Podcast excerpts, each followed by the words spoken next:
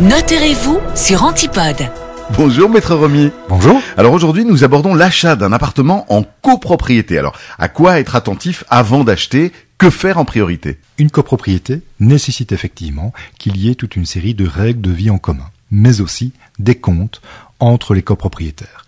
La chose à faire est donc d'obtenir de la part généralement du syndic ou de la personne qui s'occupe de l'ensemble des comptes, tout d'abord de l'acte de base, du règlement d'ordre intérieur et du règlement de copropriété, c'est ce qu'on appelle les statuts de la copropriété. C'est un document assez volumineux, qu'on n'a pas forcément envie de lire, mais qu'il est important de consulter pour connaître effectivement ses droits et obligations au sein de la copropriété. La deuxième chose, c'est d'obtenir, toujours de la part du vendeur, de l'agent immobilier ou du notaire l'ensemble des informations sur la copropriété, à savoir généralement les PV des trois dernières assemblées générales et les comptes de la copropriété, car ceux-ci vont déterminer effectivement l'état des finances de la copropriété. Alors qui va payer les frais des parties communes? Alors, c'est effectivement généralement l'acheteur qui va payer ses frais.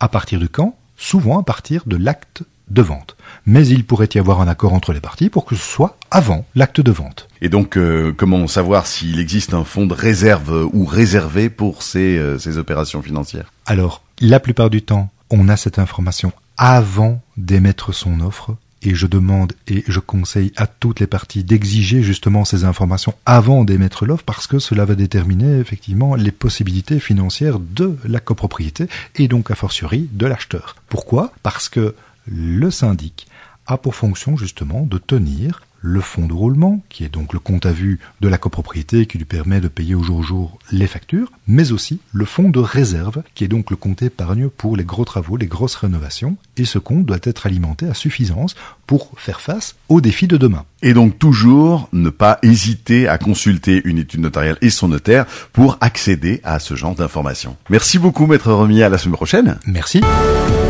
Dans tout ce que je fais, ce que j'entreprends, je n'aime pas m'en remettre au hasard. Mon notaire, pour tout ce qui compte vraiment.